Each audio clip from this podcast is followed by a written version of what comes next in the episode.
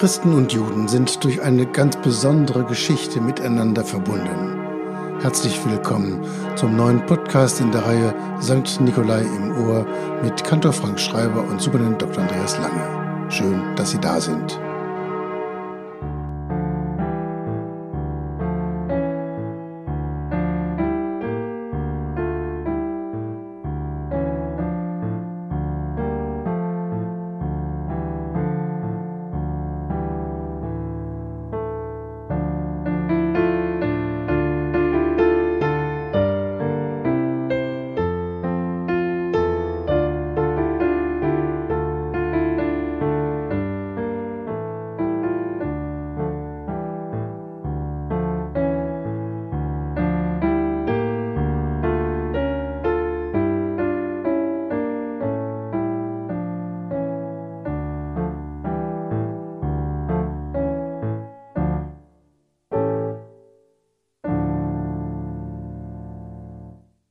Worte aus Psalm 33.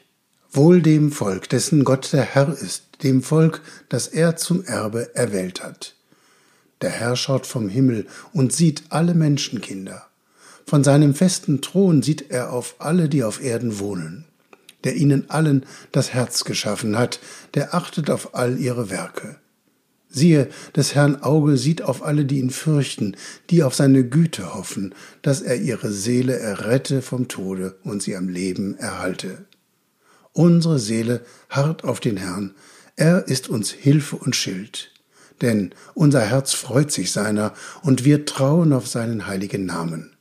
Deine Güte, Herr, sei über uns, wie wir auf dich hoffen. Amen.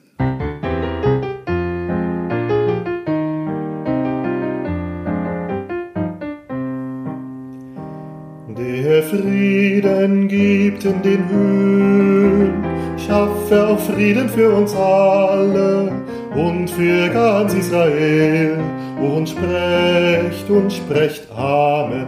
Der Frieden gibt in den Höhen, schaffe auch Frieden für uns alle und für alle Welt und sprecht und sprecht Amen. Frieden gibt der Herr, Frieden gibt der Herr, Frieden uns allen und für ganz Israel. Frieden gibt der Herr, Frieden gibt der Herr, Frieden für uns allen und seiner ganzen Welt. Frieden gibt er uns, Frieden gibt er uns, Frieden gibt er uns und für ganz Israel. Frieden gibt der Herr, Frieden gibt der Herr, Frieden uns allen und für ganz Israel. Frieden gibt der Herr, Frieden gibt der Herr, Frieden uns allen und seiner ganzen Welt. Paulus, er hat ein Lebensproblem zu bewältigen, denn er hat für sich erkannt, dass der Weg zu Gott über Christus geht. Er selbst war als Jude einer von den 150-Prozentigen. Er kannte sich aus in den heiligen Schriften, er war ein Eiferer, er verfolgte sogar die ersten christlichen Gemeinden, bis ihm Paulus eines Tages vor Damaskus Christus selbst erschien. Für Paulus war das die Wende seines Lebens. Aus dem Christenhasser wurde der erste große Missionar der Christenheit. Das Lebensproblem des Paulus war, er selbst von Herkunft Jude hatte zu Gott durch Christus gefunden und sah zugleich, dass es offenbar Juden gab, die weiterhin Jude bleiben wollten. Im Brief an die Römer widmet Paulus sich dieser Frage drei lange Kapitel. Was ist mit den Juden? Sind sie auf dem falschen Weg und müssten nicht auch sie zu Christus finden, um vor Gott bestehen zu können? Oder gibt es mehrere Wege zu Gott, den der Christen, den der Juden, beide mit gleichem Recht?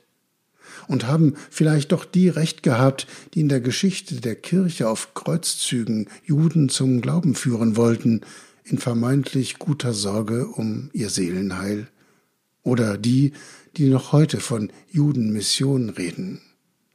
Im Römerbrief Kapitel 9 bis 11 finden wir diese Überlegungen des Paulus, Fragen und Antworten gleich mit.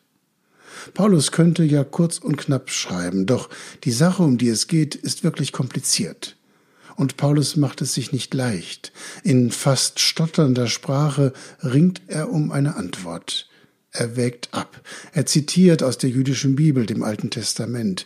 Und er findet schließlich nach langem Ringen seine Antwort auf seine Frage. Und die heißt, halte dich an das, was dir widerfahren ist. Ist dir Christus widerfahren, halte dich an Christus. Das ist dann dein Weg zu Gott.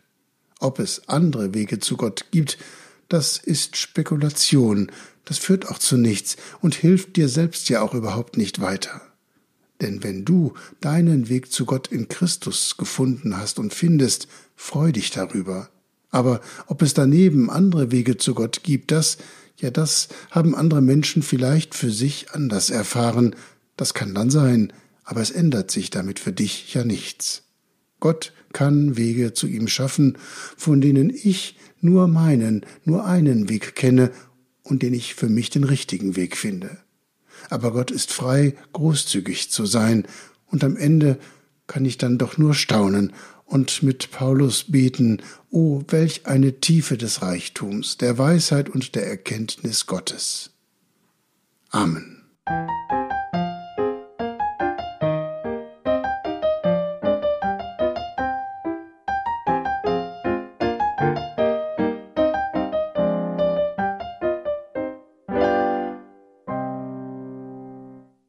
Lasst uns beten. Vater unser im Himmel, geheiligt werde dein Name, dein Reich komme, dein Wille geschehe wie im Himmel so auf Erden. Unser tägliches Brot gib uns heute und vergib uns unsere Schuld, wie auch wir vergeben unseren Schuldigern. Und führe uns nicht in Versuchung, sondern erlöse uns von dem Bösen. Denn dein ist das Reich und die Kraft und die Herrlichkeit in Ewigkeit. Amen. So segne dich der allmächtige und der barmherzige Gott, Vater, Sohn und Heiliger Geist. Amen.